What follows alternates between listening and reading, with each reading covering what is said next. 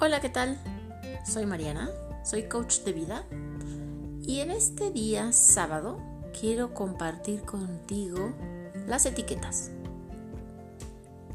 ¿Cuántas etiquetas tienes puestas? ¿Cuántas cosas te crees que eres sin ni siquiera hacerlo? ¿Cuántas etiquetas te pusieron desde niña? Yo creo más o menos empiezan desde la primaria.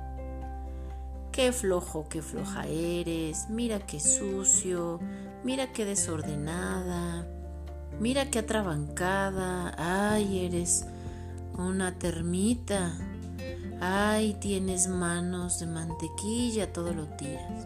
Son etiquetas que los adultos en ese entonces nos van poniendo. Ya sea erróneamente, con su poca capacidad de discernir sus palabras, con también todo su amor, pero al fin y al cabo, al final del día, te las creíste. Te creíste que eras fuerte, te creíste que eras débil, te creíste que eras chillón, te creíste que eras muy valiente, te creíste, ¿qué más?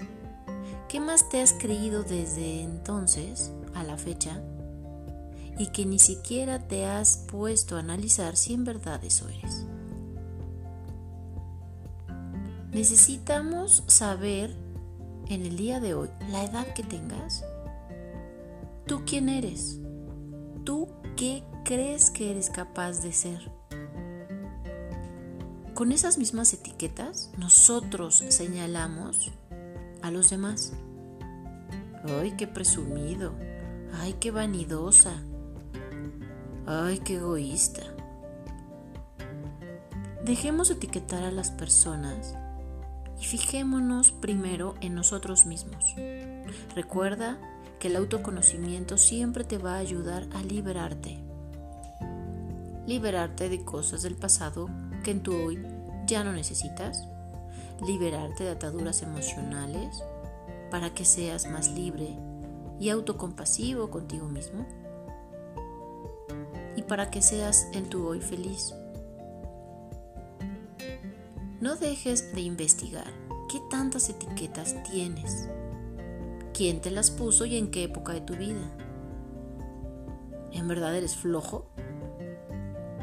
Pregúntate, ¿en verdad soy flojo para todo, en todo momento, en toda mi vida? ¿En verdad soy desordenada?